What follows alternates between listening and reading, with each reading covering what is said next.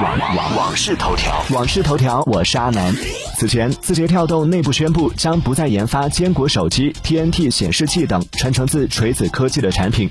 至此，锤子手机这个承载了不少人情怀的产物也正式落幕了。此事也引发了很多锤友的怀念和惋惜，就有不少网友在社交媒体上发帖表达了自己对锤子手机的不舍。近日，锤子科技创始人罗永浩在回复一名网友时就表示是好事。有没有突然有点怀念那个说交个朋友就真的只是交个朋友的年代？就算没有在直播间下单也能交的那种朋友。更多新鲜事就在往事头条。往事头条。